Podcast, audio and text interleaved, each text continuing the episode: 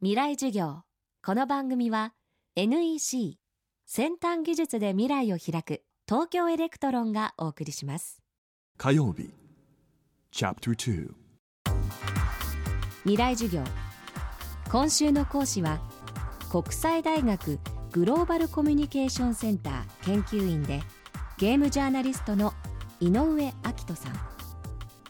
井上さんは昨年の震災後の電力不足の中ツイッターを利用する電気メーターという節電ゲームを発表。これが話題となり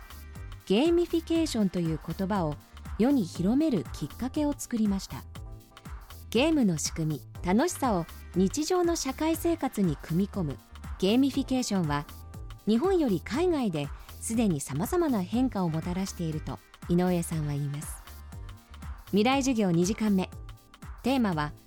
オバマ大統領とゲーミフィケーション。オバマが大統領選で使った手法がすごい面白いんですね。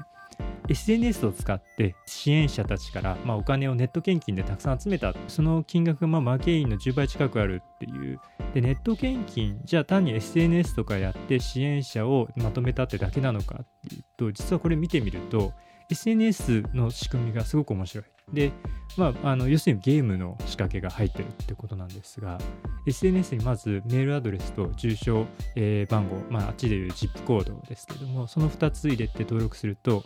えーあなたはこのサイトの中のレベル1ですみたいなのが表示されるんですね。で例えばそこにこうクレジットカードの番号登録するとポイントが貯まったりですね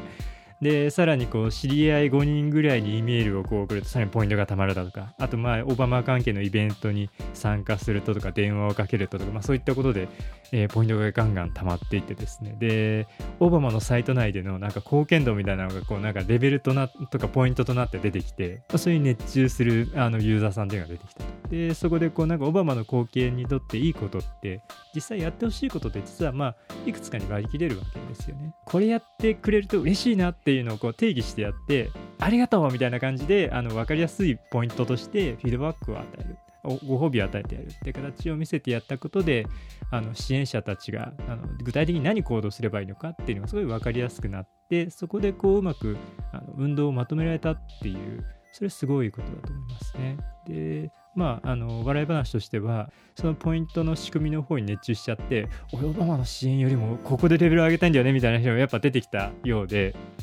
で、まあ、そういう人が出ないようにあの防止するためのなんか、まあ、細かいバランス調整とかも大変だったそうです。スピードカメラ宝くじというゲーミフィケーションの事例があるんですけどもこれ何をやってるかというと、まあ、スウェーデンの方でやられてですね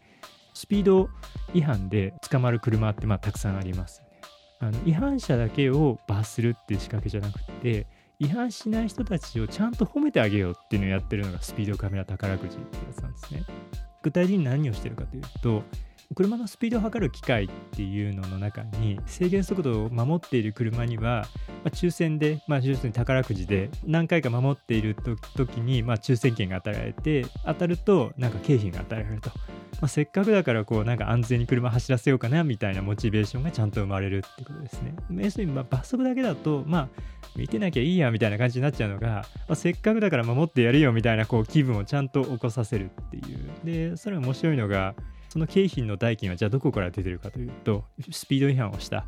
方の、えー罰金から出てるんだそうです。なかなかあの面白いエコなシステムだなと、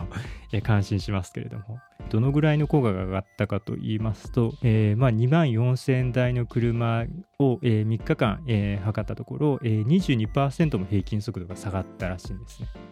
結構な、えー成果だと言っていいんじゃないかと思います。ほらもう落ち込まない。プレゼンに落ちたくらいで。次もあるって。ただね頑張りは大事。NEC のビジネス情報サイト「ウィズダムはチェックしてる？トップが語る成功秘話からプレゼン力診断まで絶対肥やしになるから。NEC のビジネス情報サイト「ウィズダムで検索。さあ飲みに行くわよ。NEC もういい。私そんな都合のいい女じゃないの。もう二度とかけてこないで。例えば、その携帯電話の中の半導体も、私たちの技術から生まれています。もしもし？なんで本当にかけてこないの？信じらんない。半導体製造装置であなたと未来を結ぶ、東京エレクトロン。未来授業。この番組は NEC 先端技術で未来を開く東京エレクトロンがお送りしました